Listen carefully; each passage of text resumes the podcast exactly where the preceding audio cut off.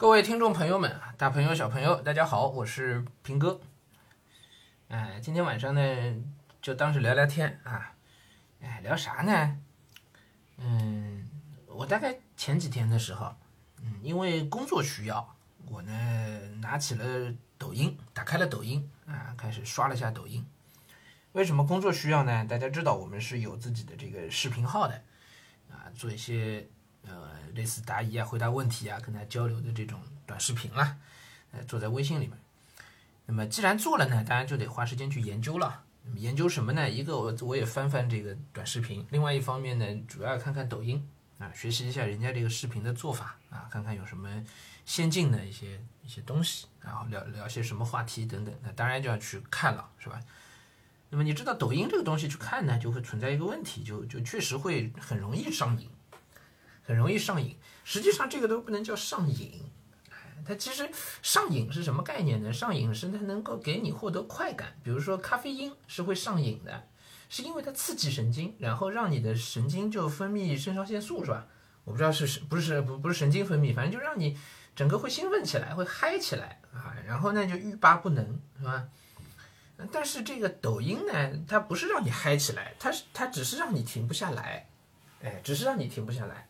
也没有什么肾上腺素分泌多激动等等，并没有，哎，但是呢，它就让你被动的就就就手指不停的在那滑，因为滑这个动作成本太低了，大拇指啊闲着也是闲着是吧？大拇指顺手一动，顺手一动，一页一页就滑上去了。呃，我自己是刷抖音也有过好好几回啊，每一次都持续时间不长，但是每一次都会有这种上瘾的感觉啊，就都会都会出现这样的状况。那么前几天呢，因为工作需要呢，翻开来看呢，也也也是又又发生了这个状况，呃，连着三天，哎，晚上那一刷就好久，嗯，这就花了好多时间，然后一晃眼觉得，哎呀，好晚了，是吧？嗯，很难受，你知道吧？直到有有有一天晚上呢，我我刷到了一个视频，也是我很早就看过的一个比赛，体育比赛。什么呢？就是当时姚明还在休斯顿火箭，那他有个队友叫麦迪，然后呢，他们有一场比赛呢特别神奇，那场比赛我还是全程看的直播，应该是全程看的。早上那个那那个年代转转播 NBA 都是早上九十点钟的时候嘛，哎，我忘了是反正大学以后吧，大概就在家看看这个比赛，那就看到了麦迪的神奇三十五秒，当时是。呃，休斯顿火箭落后还挺多的，落后七八分大概。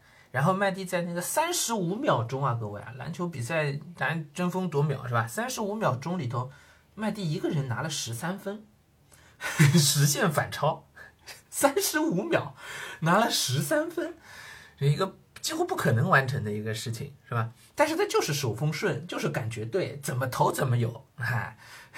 进去打板能投进，跳出来投三分还能进，怎么投怎么有，哎，那手热的就是发烫，那手都烧起来了，哎，姚明都跑到外外头来，不仅帮那个那个麦迪挡拆，而且，嗯，还给麦迪喂球，啊，麦迪伸手一个，伸手一个，十三分，哎，包括罚罚球应该是啊，总共十三分，我当时就看到这个视频，那么一方面勾起了青春的回忆了，是吧？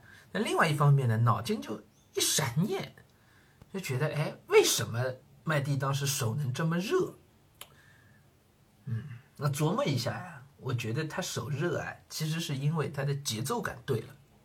当然，其实是两个原因啊，一个是他的基本功能支持，对吧？因为他手上真有这个能耐。你让我去投，我就算手风再顺，三十五秒拿十五分、拿十三分，我也是不可能做到的，对吧？你给我机会，我投不进嘛。这 说到底就这句话，所以这个是能力，但是光能力还是不够的。在 NBA 能够有他这种能力的球员，嗯，很勤奋的在训练练练练投篮的球员很多的，对吧？姚明的罚篮命中率特别高，姚明练罚篮练的可勤奋了，可勤奋了。那凭凭什么就他这神奇三十五秒呢？那有人说这就是运气，我觉得吧，这就不仅仅是运气了。为什么呢？嗯，我举另外一个例子啊，打牌，你们可能有个斗地主啊，什么德州扑克啊，什么打牌是吧？或者打麻将吧，打牌我还会，我还会斗地主啊。你要是打麻将，我就我就完全不会了，彻底不会了。嗯，但是呢，我我明白那个原理，那原理就是说，你你突然有一个牌来的运气特别好啊，或者呢正好，比如说我我拿斗地主举例子，我手里正好有一张四打不出去，就剩这一张单牌打不出去。可是运气特别好的，这就是突然啊，我我是地主，突然那个农农民里头有人出了一张三。他也不知道为什么啊，我也不知道为什么，反正他正好就落单一张三，哎呀，我正好一张四打出去，于是最后这把牌我就赢了，是吧？这个叫运气好，嗯，就是没没来由的，没原因的，突然你一个问题就解决了，这个叫运气好。但是你想，如果我这一副牌一整局牌，我手里落单的牌不止这一张，结果每一张都能用这种方式打出去，哎，我我手里有的所有的牌正好都能够压别人一头。哎人家有一个呃六六的四个六炸弹，我我来我正好有一个四个七，哎，人家说我我四个八，我正好剩剩下我我 没法五个八了，反正我所有的牌正好比我的对家都要赢，都要都要压他一头。你想想，如果一副牌当中出现一次这种事儿，我们管这叫运气好，每一次都出现这个事儿，这叫什么？各位，这就不是运气好了，这就是节奏碰对了，这就是节奏感上来。我不知道我有没有讲清楚啊？单次的叫运气好，连续的连续的运气好，实际上是你的节奏跟他的节奏产生共振了，那个节奏感完全碰对了，所以他打什么牌你都能够正好压在他头上。嗯，这就是运气好和节奏感好的，可能是他们的一个区分。运气是不可再现的，它就一次性的事情。OK，就像丁俊晖打打斯诺克也是一样的，偶尔有一个球碰运气打进去之后，对手在那儿拍球桌，丁俊晖肯定哎呀不好意思不好意思，这是我运气好，是吧？这是偶尔一个，但如果他打一盘球里头，或者他打一局比赛当中，就不停的出现这个情况，那就是他手风顺，那就不叫不叫运气好了，对吗？运气是偶尔的才能用运气解释，连续的运气是什么？是实力，大部分人都会说连续的运气是实力。可是他的实力平时也是这么强，为什么就现在有呢？所以介于实力和运气中间，其实还有一个东西，就是我说的这种节奏感。节奏感，节奏感能够帮你把你的实力更好的发挥出来。对，好，那么说回来，跟那抖音有什么关系呢？抖音里刷到了这个，呃，麦蒂的这三十五秒之后，我就意识到了，麦蒂当时三十五秒能拿十三分，很大一部分原因是他的节奏碰对了。所以他的手感能够完全很好的发挥出来，他的他的实力能够借由他的手感很好的发挥出来。可是我正好那两天不是天天刷抖音嘛，连着三天吧，应该天天刷抖音嘛。刷完之后早上起来都觉得精神萎靡，就精神不振啊，眼睛睁不开，老觉得睡不醒啊。然后呢，干什么事儿呢？脑袋经常会想到刷到的一些视频啊啥的，干不了别的这个正经事儿，读书也觉得心思不在上头，干什么事儿都都有一点魂不守舍。就是状态不好，所以我当时刷完那视频，刷到那视频之后，我自己突然就意识到了这件事情，就有了一个自觉，意识到了这个事情，就觉得，哎，这个刷抖音是其实是在影响我的节奏感，影响我整个生活的节奏感。对，一场比赛有节奏感，我们日常的生活也有这种节奏感的，很重要的这个节奏感，日常生活当中就有的。顺的人啊，节奏感好的人啊。他是在什么时间该做什么事儿，能够在这个规定的时间内顺利的完成，然后很顺利进入到下一件事情。于是他玩的也很开心，对吧？啊，整个状态精神也很放松，很心情很愉悦，同时做事情效率非常高，这就是节奏感非常好的状态。各位同学，你们也肯定有的，做作业的时候；各位家长，你们工作的时候也一定有的，特别顺。向老板汇报的时候，老板很高兴，这项目完全符合老板的心意，对吧？哎，之前的辛苦没白费。哎，出来之后呢，哎，又赶上吃同事安排的好吃的，是吧？跟同事关系也处得特别融洽，对不对？啊，所有的事情都那么的顺，这个时候就是你的节奏感捋对了，你没有再去浪费时间，你的效率就整个提起来了。我以前也有过打游戏，我也我也玩过电那个那个手机游戏《王者荣耀》，是吧？对我也玩过，但是你知道玩游戏当时让我我很快就停下来了。当时让我觉得这个游戏不应该玩下去的原因，其实也在这里。我现在反思一下，就是我觉得一打游戏，时间都不是自己的了，就时间完全被动的交给别人了。因为你要跟别人那个叫什么开黑呀，是吧？还是或者是要去组一个房间啊，都得去迎合着别人的时间。那么，因为我们当时打游戏，可能更多还都是认识的人一起啊，呃，迎合着别人的时间，你自己的节奏感就都乱掉了。而且打游戏不是说就这一盘二十分钟、十几分钟打完就打完的，打完之后这个认识的人相互会有讨论，是吧？会聊，聊完之后他还可能会影响心情。哎呀，我刚才为什么就这么惨呢？为什么我我我们就被人推掉了呢？我们都上高地了，我怎么还还会还会输的这么惨呢？这时候心里都不满意，导致你接下去要做正事儿没法做的，你心思不在这个事情上，对吧？该做这件事儿的时候心思不在上头，就是你节奏感乱了，你的节奏还在刚才。其实时间往前推进了，事情往前走了，你应该要去做下一个事儿了。可是你人在下一个事儿上，你魂在前一个事情上，这就是节奏感乱掉了，没有节奏感了，整个步伐拍子啪全乱了。这个时候你就忍不住还得再去打一盘，我得报那个仇。等你赢了之后，你又觉得哇，我手风太顺了，我运气太好了，我能赢，来再来一盘吧，就沉迷进去了。时间久了那叫沉迷，哪怕时间不久，就一次两次，也是把你生活的节奏感全部打乱，全部打乱。这就是很要命的事情，对，因为它是强刺激，就跟抖音是一个原理，对吧？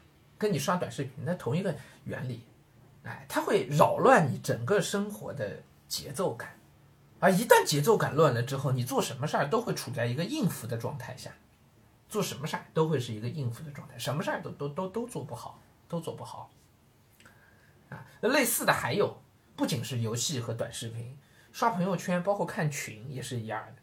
我那天就反思了一下，嗯，上海疫情刚开始的时候，三月十几号啊那个时候，我的状态也也是这样，很糟糕的，就是天天看群。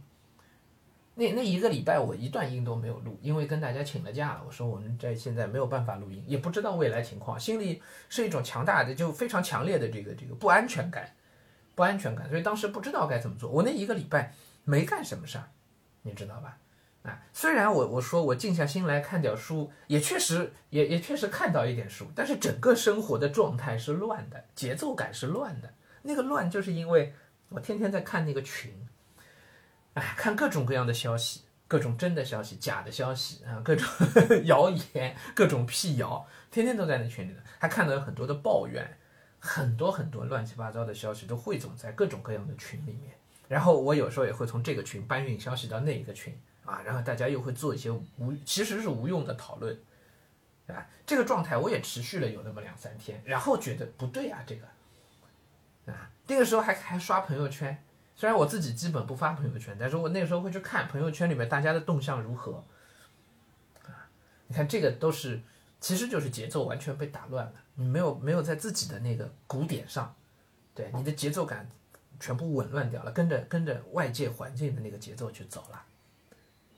哎，这个就就不太好，是吧？所以呢，我后来也是挺决绝的，退掉了好多群，退掉了好多群。哎，嗯，我我现在把我们小区所有这些团购买东西的群呢，全部都折叠起来。反正我需要的时候，我再进去找，而不是跟着他们走。他不是说他们团什么我就去买什么，对吧？这个就是没有自己节奏的。OK，看他们团什么，他们有有有团必胜客的，有团那个寿喜锅的，我不能啥都跟吧，是不是？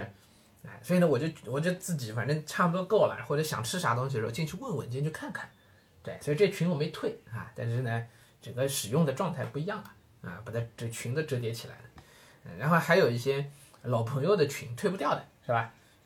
老同事、老朋友的群啊，一些商业的群啊，啊，一些哎。反正这样的群你不能退吧，是吧？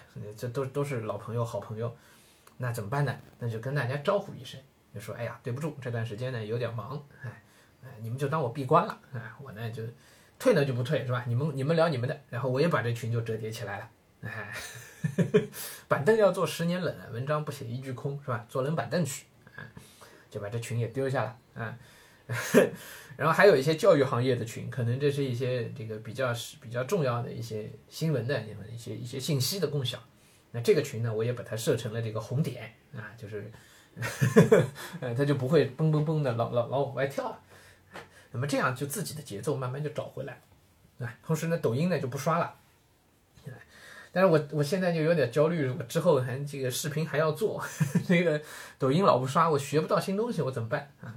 那反正眼下暂时先先停一停啊，那么？这样慢慢很快就把节奏不用慢慢的，很快就节奏感找回来了。你所有这个我自己的体验就是，我这些事儿停个一到两天都不用两天，真的就有一整天就完全不看群，不看朋友圈，然后不刷抖音，啥都没有，一整天啥都没有。哎，你这一整天下来，你自己就觉得哎，慢慢节奏感就回来了，该读的书就读得进去了，是吧？